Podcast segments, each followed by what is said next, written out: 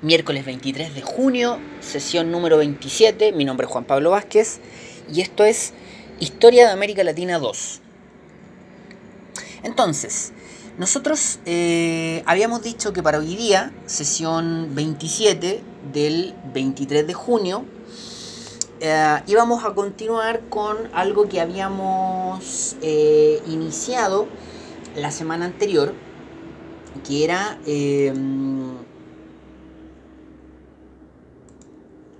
que era básicamente eh, articular y sintetizar en un sentido de continuidad histórica algunos elementos y antecedentes de la cuarta y quinta unidad de la asignatura. Asimismo, habíamos, bueno, eso en términos generales, eh, para poder generar, como dice acá, ¿no? una, articulación y, y, síntesis de las últimas 3, 4 décadas del siglo XX en América Latina, pero además eh, que esos elementos están eh, incluidos en la cuarta y quinta unidad. ¿no? Dado el tiempo que tenemos, el poco tiempo que tenemos, intentábamos cumplir con o establecer esta, esta síntesis. Y particularmente para el día de hoy, la idea es básicamente establecer una organización eh, o, o, bien, digamos, organizar la implementación y el despliegue del modelo neoliberal en América Latina. Nosotros la última semana habíamos estado discutiendo en torno a este eh, hito importante en América Latina y en el mundo, que, es la, que fue la crisis de la deuda en la década de los 80. Eh, y nosotros planteamos que precisamente uno de los grandes de las grandes consecuencias de la crisis de la deuda había sido que eh, fue una suerte de detonante para el fin del modelo de industrialización por sustitución de importaciones o de un modelo que se había intentado implementar en América Latina por eh, varias décadas.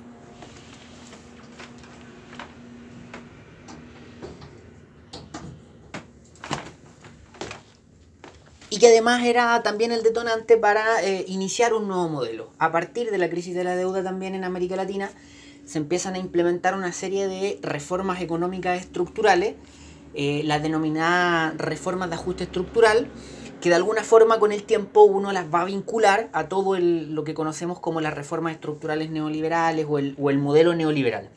Entonces cerrábamos la semana anterior con, esas reflexiones y a partir de algunas preguntas que, surgieron, entonces también surge esta, esta inquietud de organizar un poco, bien esquemáticamente, Em, el, digamos, el surgimiento y el despliegue de este modelo, la articulación de este, de este modelo económico, de este modelo neoliberal en América Latina a partir de la década de los 70 en, en adelante. Por eso, aquí nuestro objetivo particular y más específico de la, de la sesión sería organizar la implementación y despliegue del modelo neoliberal en América Latina.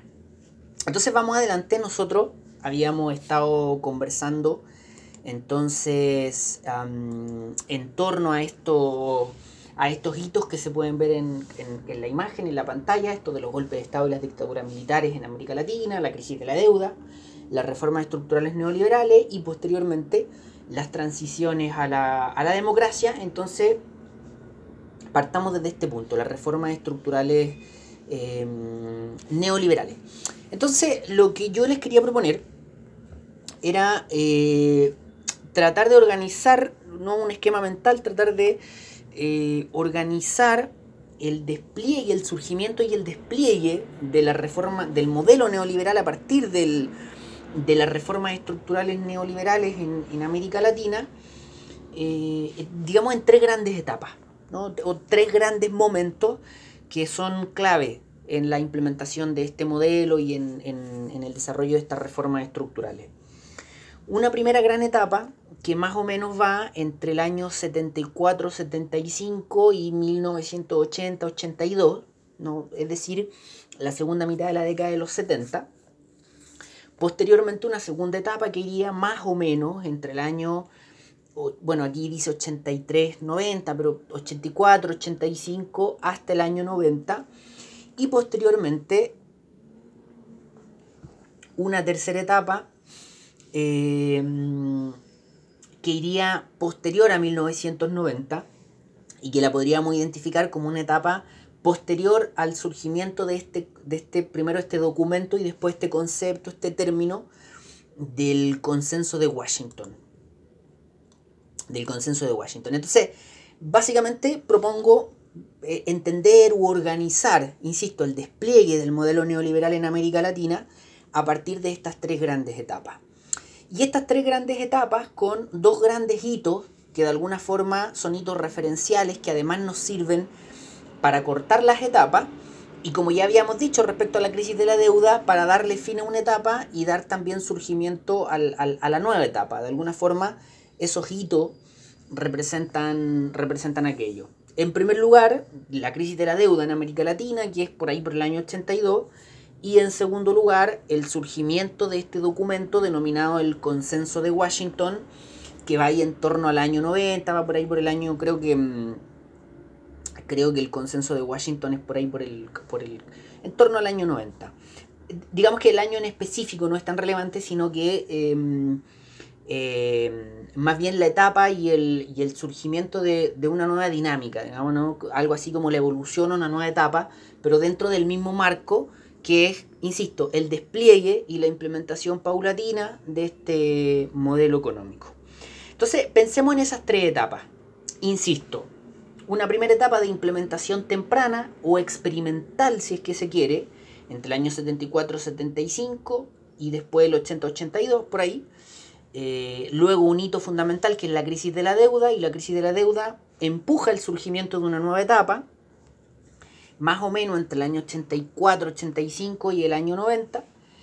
Eh, y posteriormente surge este, este todo este, este documento y posteriormente este concepto del consenso de Washington y ya en los 90 podríamos hablar de una, de una tercera etapa de eh, implementación de las recomendaciones que hacía aquel documento denominado el, consenso de Washington.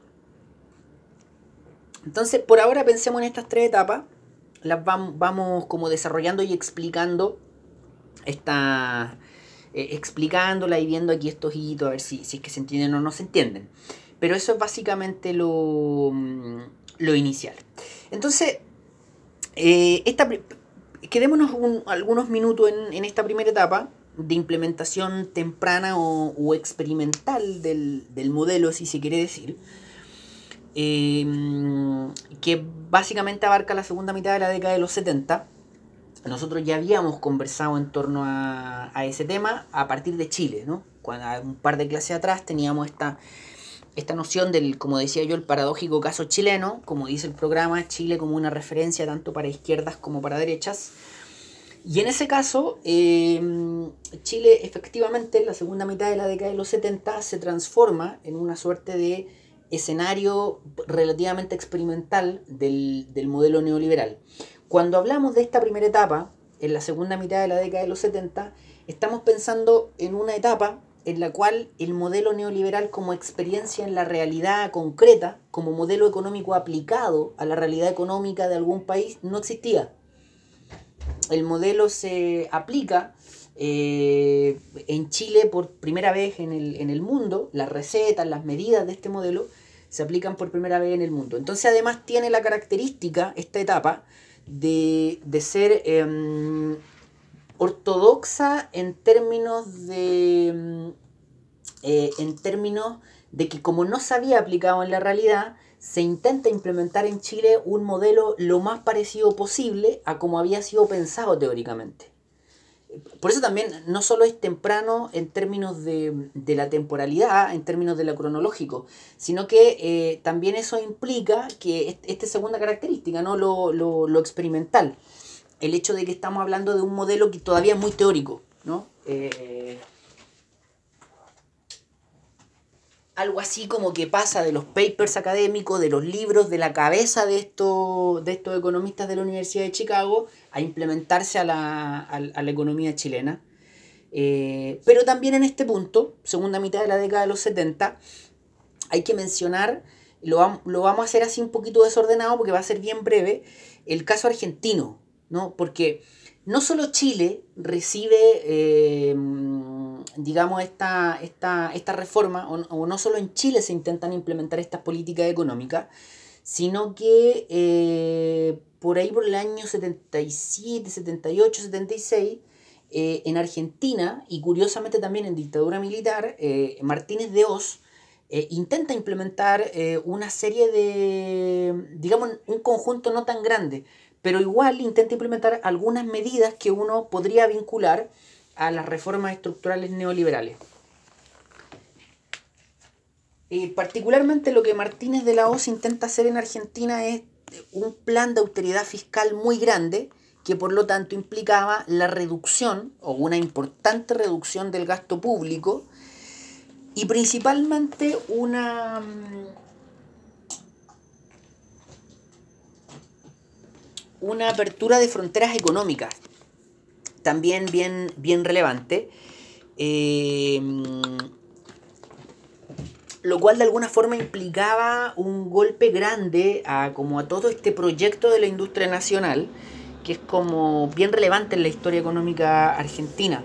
Entonces, yo no sé si ustedes recuerdan, pero hace un par de semanas, nos, no, la semana pasada, nosotros vimos un, un, comercial, una propaganda de televisión, la vamos a ver de nuevo. Voy a, voy a volver a compartirla porque aquí eh, nos sirve bastante, digo, para que quede como claro esta, esta, esta situación. Si me dan solamente un, segundo para, mm, para compartir, eh, acá está. Solamente un segundo. Yo espero que esto se esté compartiendo. Eh, esto es más o menos así.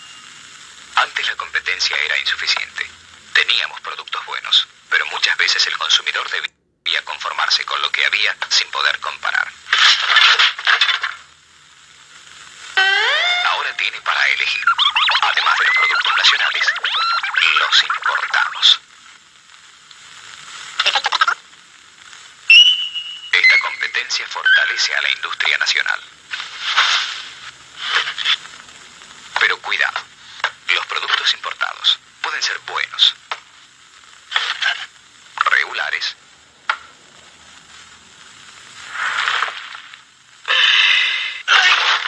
o malos.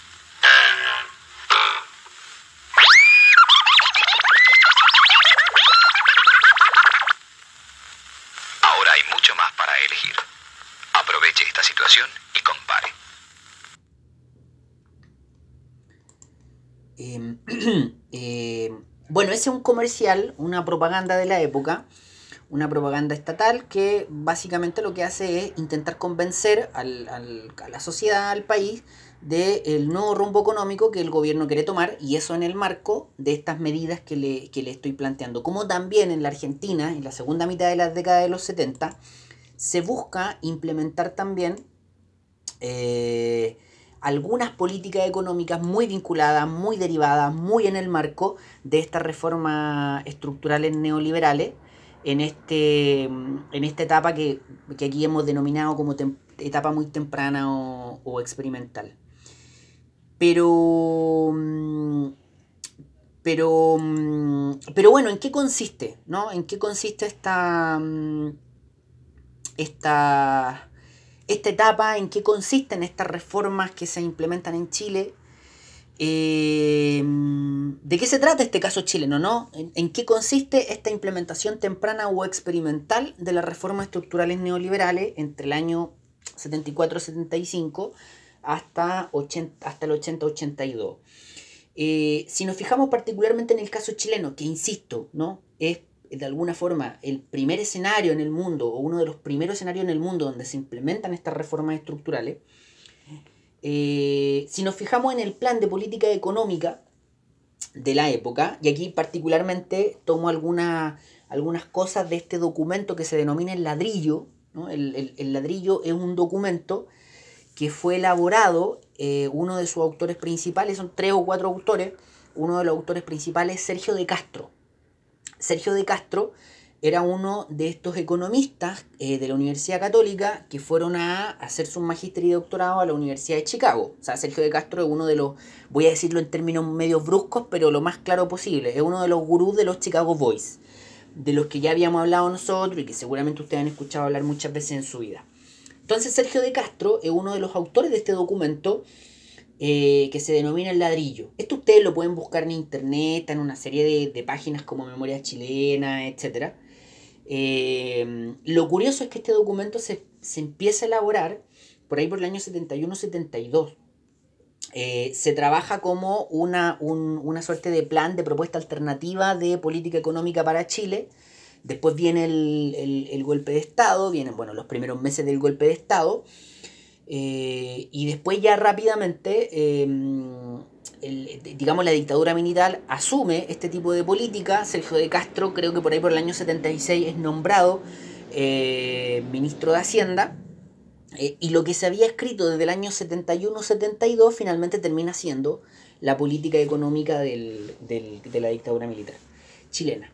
Entonces, bueno, este documento que se transforma en el, plan de política económica de la dictadura militar chilena va a tener algunos objetivos e ítems como los que están acá en, la lámina, liberación de los precios internos, disminución del volumen del sector público, fijación de un tipo de cambio realista, o sea, el tipo de cambio del peso en relación al dólar, eh, reducción de los aranceles externos, es decir, bajar lo más posible los aranceles a las importaciones para poder, justamente como vimos en, el, en la propaganda de la silla del caso argentino, para poder eh, atraer eh, la mayor cantidad de importaciones de productos externos, de productos extranjeros hacia el país, formación de un mercado de capitales, modernización de la agricultura, apertura del mercado de tierras e instauración de una política de descentralización comercial, monetaria, fiscal y tributaria, y evidentemente eh, la previsión y la seguridad social. Entonces, para, de alguna forma, hemos hablado desde la semana pasada de reformas estructurales neoliberales, de modelo neoliberal. Bueno, ¿en qué consiste? Acá hay un conjunto de objetivos y de ítems. De esto más o menos se trata. En términos muy, muy, muy, digamos, generales, eh, una reducción de del tamaño de eh, el Estado, por ejemplo, em, eh, una contracción y disminución del gasto fiscal social. Es decir, no solo disminuyo el tamaño del Estado, sino que disminuyo lo más posible el gasto fiscal, el gasto público, el gasto social, el gasto del Estado y evidentemente también el mercado asume un rol fundamental como proveedor de los recursos naturales y, productivos. Entonces, si el Estado tenía durante el siglo XX eh, responsabilidades mayores en la asignación, en, la, en, proveer los recursos naturales y productivos, bajo esta nueva lógica, eh, ese rol se le entrega al mercado y se le va quitando lo más posible también al, al Estado. Eh, de hecho, estos tres elementos que, acabamos de plantear podrían de alguna forma sintetizar en términos muy generales lo que significaría esta implementación del modelo neoliberal en la década de, los 70.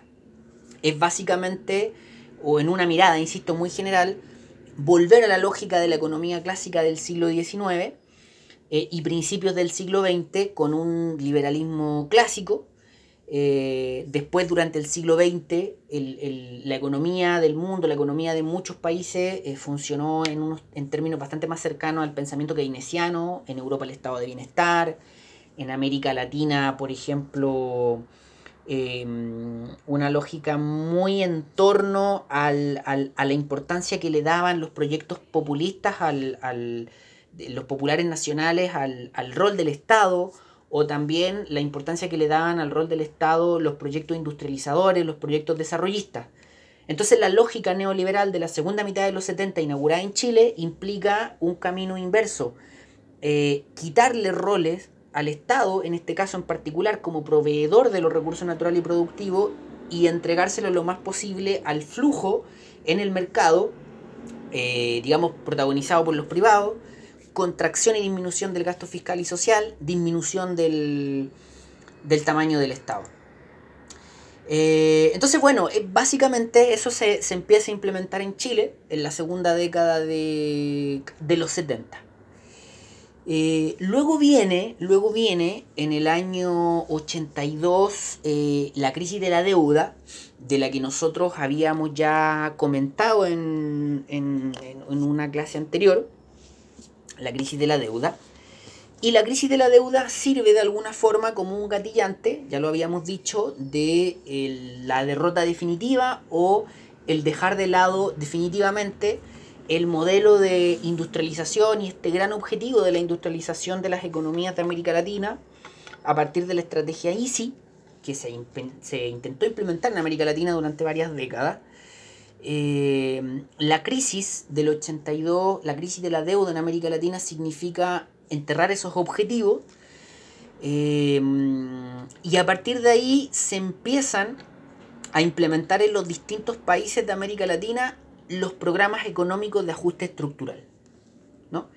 Y si en esta primera etapa, anterior a la crisis de la deuda, esta primera etapa que acabamos de mencionar de implementación temprana o experimental, eh, Chile es el gran ejemplo y se pueden encontrar algunos otros ejemplos más pequeñitos, más circunstanciales, ya en esta segunda etapa de implementación del modelo neoliberal post-crisis de la deuda, a contar del año 83, 84, 85, ya tenemos un conjunto grande de países de América Latina que están incorporándose en estas políticas, en estas reformas estructurales.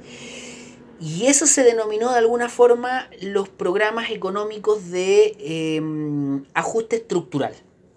¿no? La implementación de las reformas estructurales neoliberales post crisis de la deuda, entre más o menos el año 83, 84, 85 hasta el 90, eh, programas económicos de ajuste estructural. Insisto, acá se suman un conjunto grande de países de América Latina, aquí podríamos hablar de la gran mayoría de los países de América Latina, que empiezan ya con bastante más intensidad a, mm, a implementar estas reformas estructurales, o algunas de ellas, no, no es una cosa maniquea media conspirativa donde de un día para otro como que un, día el mundo, un país despierte y dice de ahora en adelante somos neoliberales. No, pero sí en plazos no tan largos, estamos hablando de 2, 3, 4, 5 años, se empiezan a implementar un paquete de políticas económicas. Ahora, la, gran pregunta aquí es cómo pasó, ¿no? ¿Cómo sucedió? ¿No? ¿Cómo, ¿Cómo se convencieron los países latinoamericanos de hacer esto? O, cómo los convencieron? ¿O cómo sucedió más que hablar de convencimiento? Habíamos dicho, el detonante de esto es la crisis de la deuda. Pero bueno, aquí planteo yo una pregunta como para ir guiándolo el, el camino, ¿no? ¿Cómo se vinculan las crisis de la deuda con el proceso de reestructuración económica? ¿Cuál es en el fondo, eh, insisto, ya tenemos claro cuál es el detonante, la crisis de la deuda, pero bueno, ¿cómo? ¿Quién dispara, no? ¿Cómo va ese, disparo hacia, mm, finalmente hacia, hacia el blanco? Eh, y aquí surge un, concepto, un término que es bien relevante, que esto que yo eh, planteo acá en, esta, en, esta, en, esta figura ovalada verde, donde dice plan Baker. ¿Y de qué se trata el plan Baker? Y aquí esto va a quedar claro. Los países de América Latina entonces están sumados, están, están y sumidos, no están insertos en una crisis económica muy grande, habíamos dicho, una crisis que parte como financiera y que se transforma finalmente en una crisis económica. Tenemos nuestras finanzas destruidas, la deuda externa de los países latinoamericanos es gigante, no se puede pagar, o sea, los países, de eso se trata la crisis de la deuda, como lo habíamos dicho, que primero México y después un conjunto de países se declaran incapaces de pagar los intereses de su deuda. Esa crisis financiera se transforma en económica y evidentemente se viven una serie de repercusiones sociales gigantesca, ¿no? Es una crisis muy grande. Probablemente hasta ese momento la crisis más grande desde la crisis del 29, por lo menos en, América Latina, hasta ese momento. Em, y bueno, pasó algo que probablemente ustedes han escuchado muchas veces en su vida, ¿no? Por ejemplo, ¿qué se hizo en, Europa con Grecia cuando Grecia se declaró en una crisis gigantesca? ¿Qué es lo que se hace en ese caso? Bueno, ahí surge, el, en el caso de América Latina, surge el denominado Plan Baker. Y Baker, eh, básicamente por el secretario del Tesoro de los Estados Unidos, James Baker. Em, bueno, el, el, secretario del Tesoro de los Estados Unidos es algo así como, me van a disculpar de repente lo brusco, pero es algo así como el ministro de Hacienda chileno, pero en este caso de los Estados Unidos. O sea, el tipo que está a cargo de las finanzas desde del país desde el gobierno de, de los Estados Unidos. Entonces, bueno, existía el gran conflicto de que los países latinoamericanos estaban endeudadísimos con una serie de eh, bancos privados tanto de los Estados Unidos como de Europa, principalmente de los Estados Unidos. ¿no? O sea, los países latinoamericanos tenían deuda tanto con entidades públicas como con entidades privadas, pero la deuda externa era enorme y en un porcentaje muy importante era con bancos eh, globales, bancos internacionales, bancos privados. Entonces, en ese marco, evidentemente lo que los bancos quieren es que les paguen su deuda. Eh, y existe el riesgo de que, em, digamos, el, riesgo que tiene el acreedor, o, el, no el miedo, pero sí el riesgo que tiene el acreedor de que el deudor finalmente eh, no le pague. Entonces se empiezan a buscar formas de que el deudor, el que está en crisis, le pague al, al acreedor. Entonces finalmente, em, este secretario del Tesoro de los Estados Unidos, James Banker, propone una suerte de plan que eh, justamente responde a la pregunta. Lo que propone el plan de Baker eh, o lo que logra el plan de Baker es vincular el pago de la deuda con la reestructuración económica. En términos muy simples, esto ustedes lo pueden buscar porque no es, no es información así como muy, muy confidencial, esto es bien público, eh, se puede encontrar más o menos fácilmente. Em, básicamente, Baker dice, los países latinoamericanos que están endeudados pueden optar a un plan de ayuda económica del Banco Mundial, del Banco Mundial, es decir, el Banco Mundial te va a ayudar a, a ti, país latinoamericano, eh, te va a hacer un préstamo, te va a ayudar a pagar tu deuda, tú vas a salir de tu deuda y vas a salir de la crisis. Pero a cambio de eso, nosotros, a través del Fondo Monetario Internacional, vamos a elaborar una serie de medidas económicas que tú tienes que seguir. ¿No?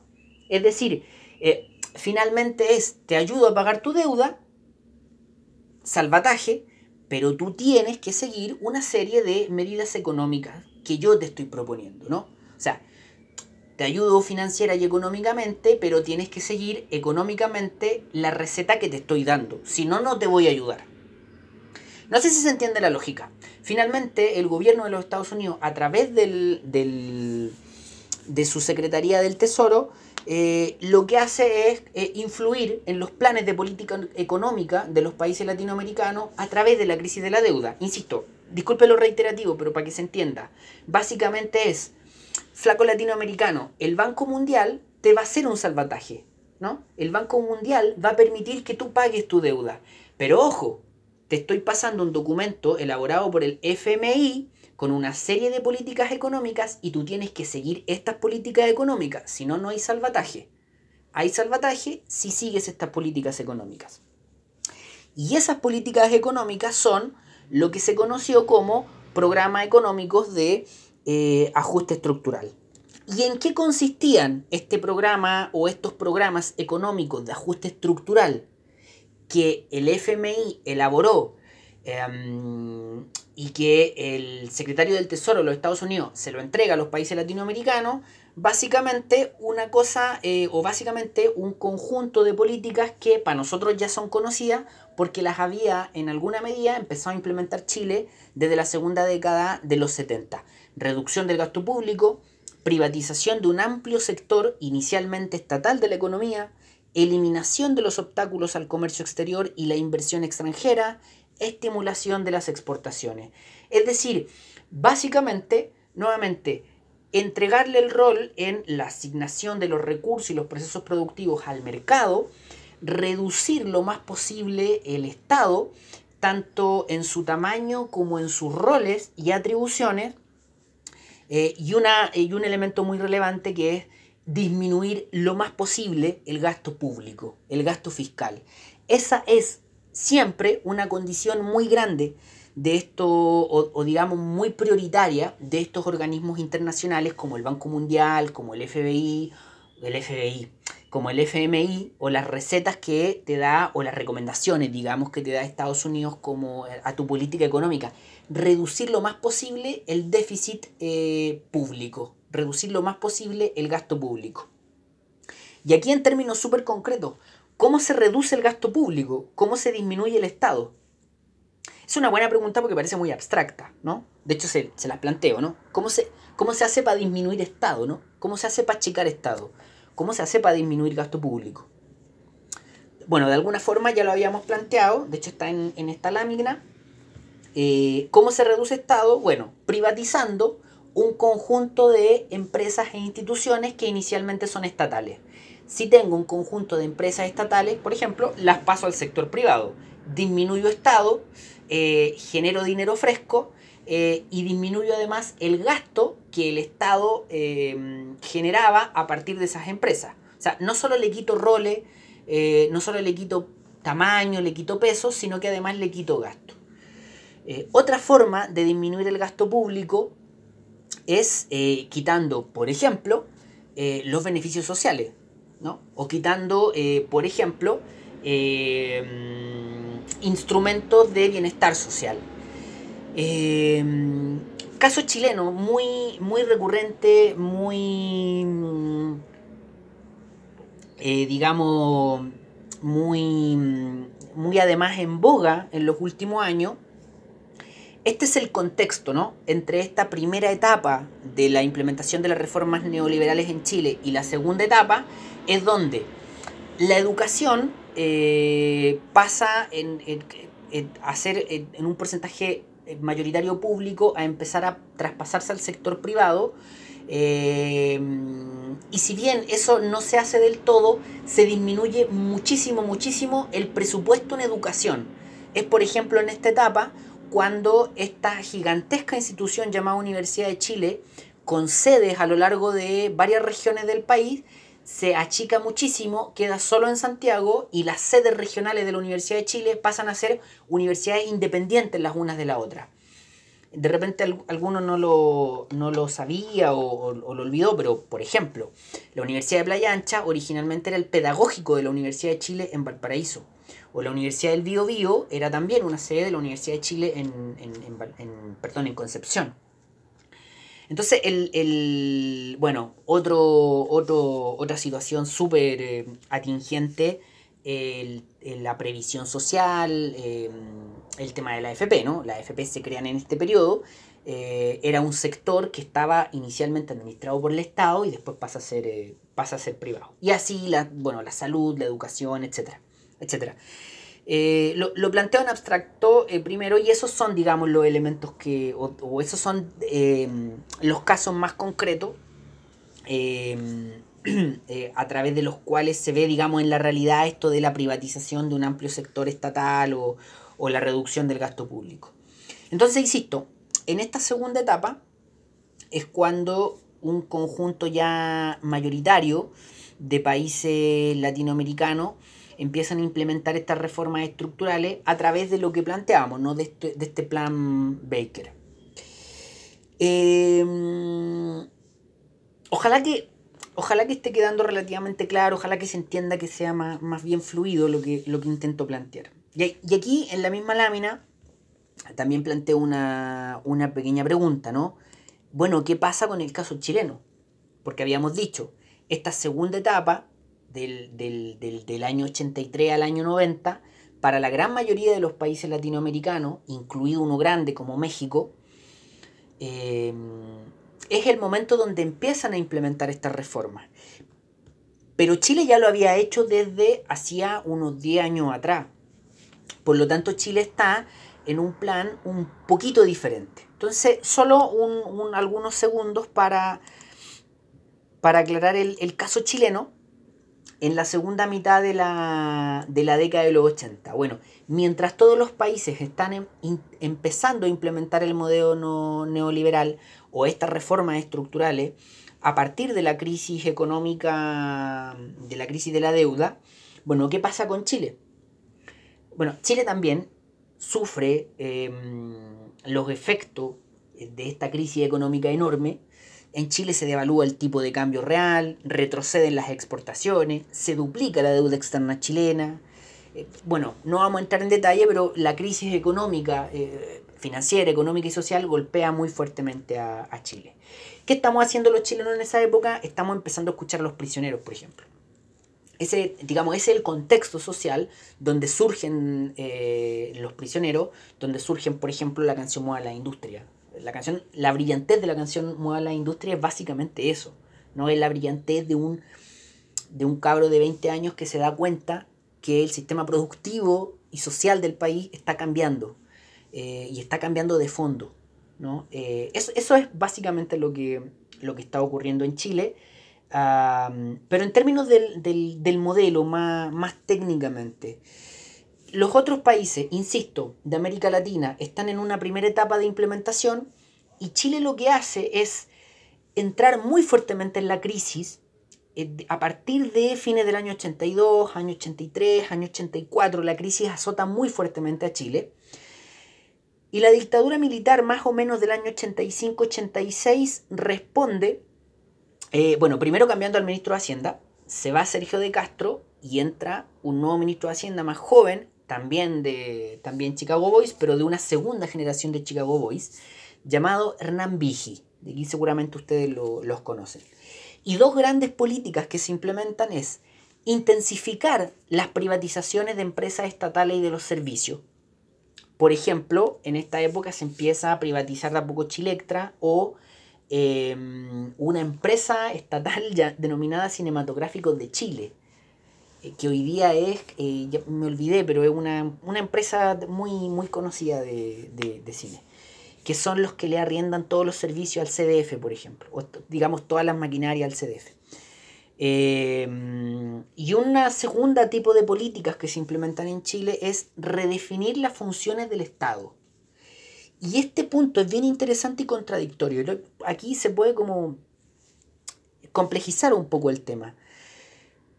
Porque las redefiniciones de las funciones del Estado en el caso chileno implicó que al Estado de alguna forma se le devolvieron algunas atribuciones subsidiarias y fiscalizadoras de los desequilibrios macroeconómicos. No es que se le devolvieron grandes atribuciones al Estado, pero en el caso chileno, y, aquí es interesante, por eso esto de experimental para el caso chileno. Los neoliberales en Chile entienden que el neoliberalismo no puede ser tan teórico, no puede ser tan ortodoxo, no puede ser eh, casi una copia y calco de los papers académicos, de los libros, de la receta o de cómo se lo imaginaban ellos en la década de los 60, sino que tiene que ser mucho más pragmático, mucho más apegado a la realidad y mucho más en relación al contexto que se está viviendo. ¿no? Entonces, por ejemplo, en la segunda mitad de los 80 el Estado asume algunas funciones, insisto, subsidiaria, fiscalizadora de los desequilibrios macroeconómicos e incluso, e incluso algunas funciones de otro tipo. Ejemplo, me, gusta poner este ejemplo porque es muy, es muy simple. Eh, en, las, en la segunda mitad de la década de los 80 surgen estos famosos planes de empleo temporal, ¿no? lo que se denominó el, el PEN y el POG, que eran planes de empleo financiados por el Estado. Y que es una cosa que está bastante historiada, se habla mucho de, esos planes de empleo, que eran, había un desempleo gigantesco en Chile, eh, y el Estado básicamente inventó algunos planes de empleo para poder combatir el desempleo. No eran trabajos productivos, no eran trabajos que efectivamente el mundo laboral necesitara, eh, pero se necesitaba disminuir desempleo y se crearon este tipo de, trabajos que eran, por ejemplo, eh, limpiar quebradas, por ejemplo, eh, limpiar calles, por ejemplo, cosas de aseo y ornato en las ciudades, que insisto, no era algo que se hiciese o, que mm, como que fuese parte de una cadena productiva, sino que básicamente se implementaron solamente para combatir el, desempleo.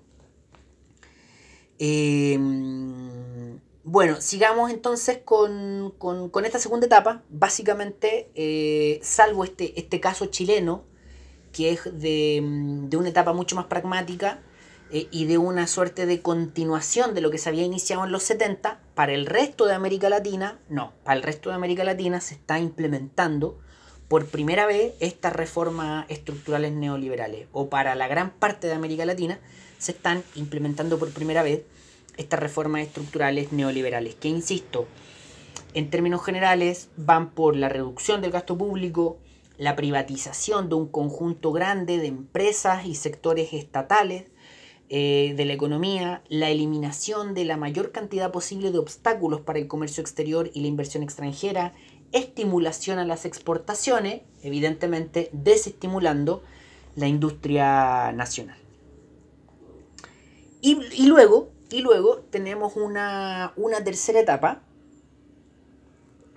o podríamos plantear el, surgimiento de una y el despliegue de una tercera etapa, que yo denominé como, em, o que podríamos denominar como eh, implementación de las recomendaciones del, consenso de, Washington. Em,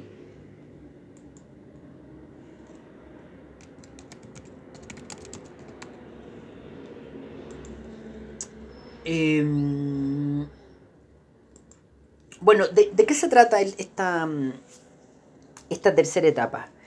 Em, aquí el, hito que de alguna forma le da el, punto de partida a esta, a esta tercera etapa es que surge en el año, 80, en el año 89 el documento denominado como Consenso de Washington, que lo plantea el economista John Williams, un economista norteamericano.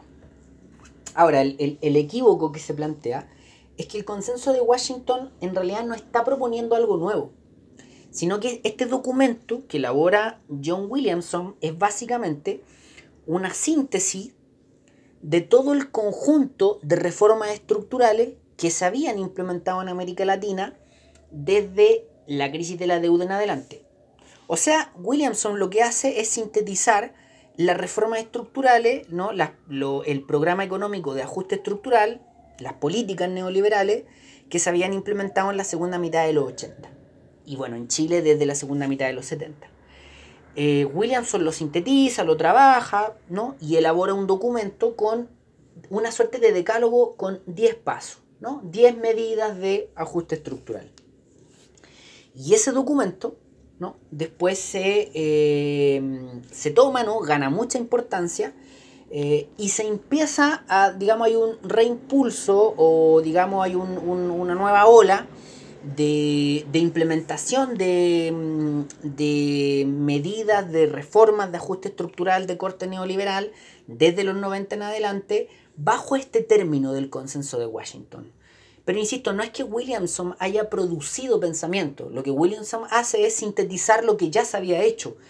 Él lo ordena, lo organiza, etc. Y, gana tanta, tanto espacio este término que él desarrolla o que él plantea, que finalmente desde los 90 se termina bautizando, digamos, con ese término, consenso de Washington, toda esta ola de, em, esta, suerte como de tercera ola o, o tercera etapa de implementación grande de, reformas neoliberales de corte neoliberal. Y básicamente lo que se hace en la década de los 90 es aquellos países que ya habían implementado reformas estructurales neoliberales, las van profundizando y aquellos países donde habían, digamos, parte o espacios de su economía donde no se habían implementado esas reformas, ¿no? van implementándola, eh, digamos, por, por primera vez en ese caso. O sea, si en los 90 habían, habían cosas que no habías hecho, ahora los vas a empezar a hacer. O en otros casos, si ya habías hecho, en este caso las vas a, digamos, a, profundizar. Por ejemplo, dos casos relativamente opuestos. Digo, no opuestos, pero, pero me, me, pongo en estos dos casos. De un país que tenía su neoliberalismo bastante maduro, porque ya iría en una tercera etapa, como el caso chileno, y de un país como Ecuador, que es más pequeñito, Em, y que empezó más tarde con, el, con las reformas estructurales. Por ejemplo, Ecuador en el año 92 em, se intentan, no se logra, ojo, pero se intenta privatizar o empezar a privatizar los campos petroleros, ¿no? siendo en el caso ecuatoriano el petróleo el recurso de su principal recurso de exportación. Em, o por ejemplo, en el año 92 se, se crea una ley de régimen monetario que le prohibía al Banco Central financiar a las instituciones del Estado, ¿no? con, con esta lógica de disminuir lo más posible el tamaño y los gastos del Estado. O sea, por ley, el Banco Central de tu país no puede financiar eh, las instituciones estatales. O por ejemplo, en el año 93 se generó en Ecuador una ley de modernización del Estado, privatizaciones y prestación de servicios públicos por el sector privado. O sea, por ley estás mandando los servicios públicos a empresas privadas. O sea, por ejemplo, Chile a fines de los 70 está creando, o principios de los 80 está creando el sistema de AFP, por ejemplo, y Ecuador en el año 93 está creando una ley para empezar a traspasar los servicios públicos a, las empresas privadas. Entonces, insisto, en los 90 vamos a vivir una etapa eh, así como bien intensa, bien interesante, donde algunos países tienen su neoliberalismo más maduro, por lo tanto lo van profundizando, eh, y otros países lo tienen más verde todavía y van empezando a implementar las políticas que aquellos países con un neoliberalismo más maduro ya habían implementado en la década de los 80 y para el caso chileno, que decir, ya desde la década de, de los 70. Eh, y bueno, tanto que se habla de este famoso consenso de Washington, esto es, digamos, lo que dijo aquí, lo que estamos viendo, la, lámina que está en pantalla, es lo que decía Williamson, ¿no? Estas serían las 10 recomendaciones de política económica. El texto de Williamson es un texto extenso, un texto largo, pero acá yo rescaté de un artículo de los autores están abajo, de Juan Carlos Moreno, eh, Esteban Pérez y Pablo Ruiz, una pequeña tabla donde ellos ordenan, digamos, cuáles eh, las 10 recomendaciones eh, que, Williamson plantea, ¿no? Este decálogo de cuáles, si hay que seleccionar 10 reformas estructurales en el marco del, modelo neoliberal, ¿cuáles serían esas 10 reformas estructurales?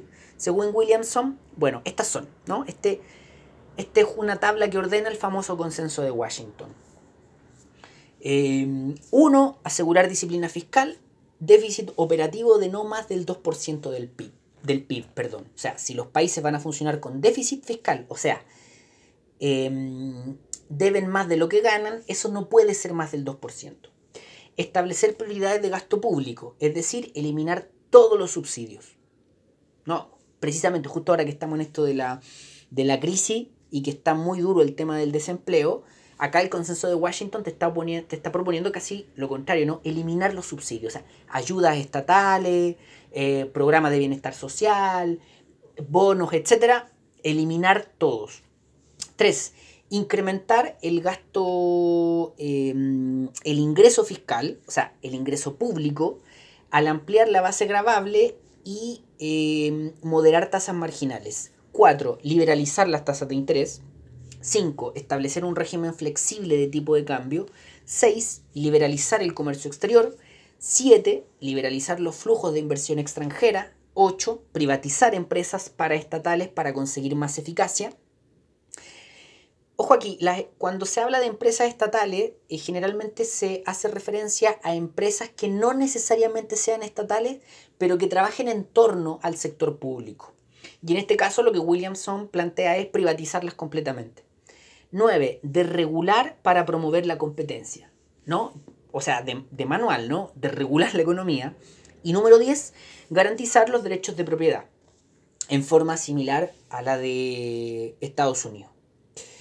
Entonces, básicamente, ese es el, consenso de Washington, ¿no? Es, ese es, en síntesis, el documento que propone Williamson en el año 89, que insisto, que insisto, lo que hace es ordenar, sintetizar, organizar lo que ya se había hecho en América Latina en la década de los 80 y a partir de ahí proponerlo más organizadamente para el resto de los países de América Latina o para aquellos espacios de tu economía que no habías sumergido, digamos, en este, en este modelo, que no, al que no había llegado todavía este modelo, o cosas que te faltaban, bueno, había que, que ordenarlas.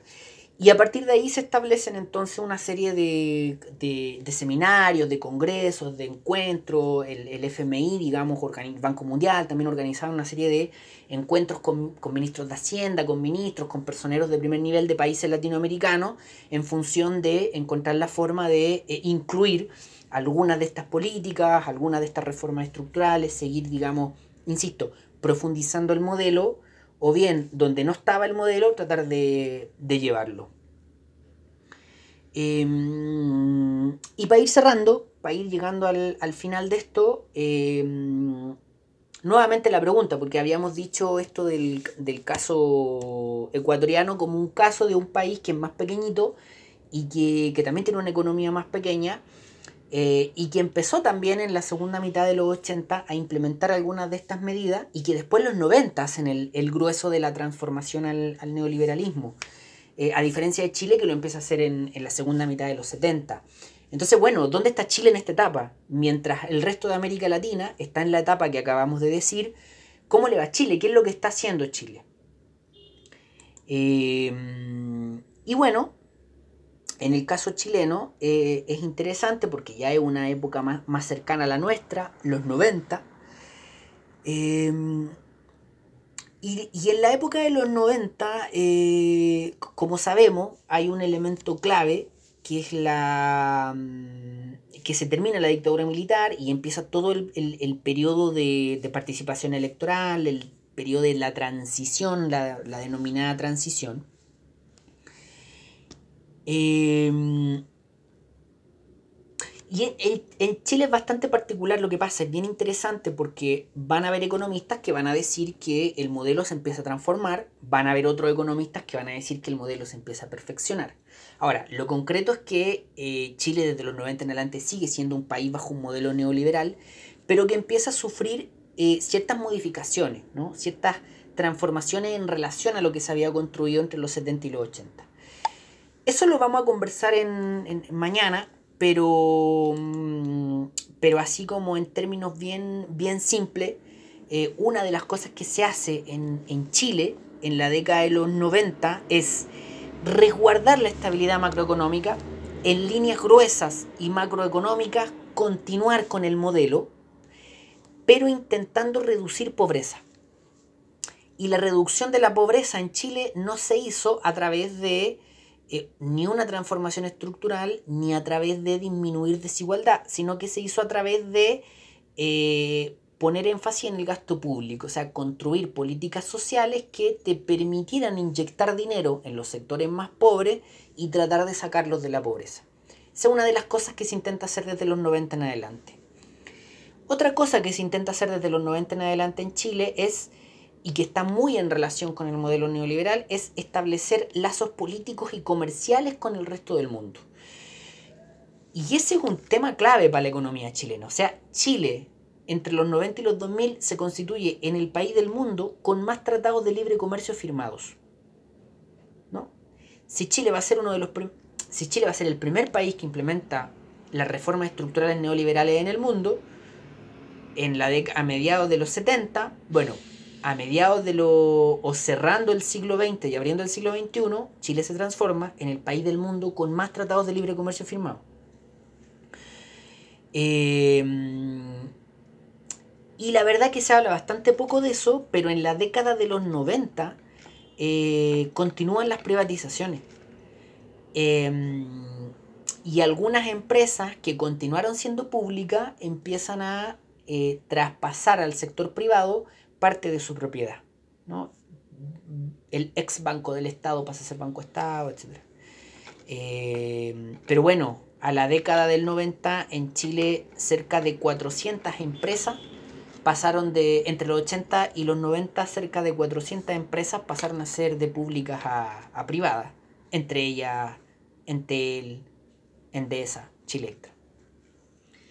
Sin embargo, también en el caso chileno, hay una característica bien relevante y es que las empresas estratégicas siguieron en propiedad del Estado, como Codelco, ENAP, la ENAMI, que es una, característica también ahí como relevante que hay que, eh, interesante y que hay que, que hay que tener en cuenta. Entonces, bueno, entonces, bueno, para ir em, recapitulando, para, pues, digamos, para cerrar más, más ordenadamente. Entonces pensemos la implementación y el despliegue del modelo neoliberal por América Latina en estas tres etapas, ¿no? Más o menos, ¿no? Esta implementación temprana o experimental, para el caso chileno, algunas cosas en Argentina, desde o durante la segunda mitad de la década de los 70, más o menos desde el año 74-75 hasta la crisis de la deuda. Posteriormente, una segunda etapa eh, mayoritaria o, o una segunda etapa donde el conjunto mayoritario de los países de América Latina se sumerge en estas reformas estructurales a partir de la crisis de la deuda, a partir del plan eh, Baker, que más o menos iría entre el año 84 85 hasta los 90. Luego viene el surgimiento y el, el digamos, eh, gana espacio este término del consenso de Washington y con la década de los 90 vendría una tercera etapa de implementación de las recomendaciones de ese documento, el consenso de Washington, que en algunos casos significa implementar por primera vez una serie de reformas y en otros casos significa profundizar aquella, aquellas reformas que ya se habían implementado en, en, en los mismos países o en otros países. Em, en esta tercera etapa, por ejemplo, entra fuerte Brasil. Brasil es un país que se demoró más en, abordar esta, este tipo de reformas estructurales económicas. Y por ejemplo México es un país que entra con fuerza en los 80, en la segunda mitad de, los, de los 80. Y bueno, ya sabemos que, Chile es el, escenario eh, por excelencia de esa primera etapa de implementación temprana o experimental. Ahora, y para cerrar, eh, dos preguntas. Bueno, ¿qué pasó con ese neoliberalismo? ¿No? ¿A dónde se fue? ¿Dónde está? ¿Qué pasó después de los 90? ¿Qué pasó en los 2000? Eh, ¿Funcionó? ¿Fue exitoso? ¿Fracasó? Etcétera. ¿Qué pasó entre los 90 y los 2000? ¿O qué pasó entre los 90 y el siglo XXI con ese modelo neoliberal? Y en segundo eh, lugar, otra característica esencial, que en la década de los 80 además, como dice en esta última lámina, eh, empiezan a volver eh, de las dictaduras militares a los sistemas electorales una serie de países en América Latina. Desde Ecuador en el 78 hasta Chile en el 90. La década de los 80 va a ser una década donde eh, empiezan a retirarse las dictaduras militares y vuelven los gobiernos civiles y bajo procesos electorales. Entonces, de ambas cosas, eh, de la vinculación de ambas cosas vamos a hablar en la clase de mañana, iniciando la unidad mm, número 5, la última unidad de la, de la asignatura y con la cual vamos a estar en nuestras últimas tres clases. Así que eso, quedamos hasta acá, lo dejamos hasta acá. Yo espero de verdad que, mm, que no haya sido muy, muy, muy confuso. Eh, hacía tiempo que no hacíamos una sesión así sin, tener algún poquito de interacción, a lo menos a través del, Teams. Em, así que eso, quedemos, ojalá que haya, que haya funcionado bien y que haya sido relativamente claro. Quedamos hasta acá y eh, nos estamos escuchando mañana en la mañana.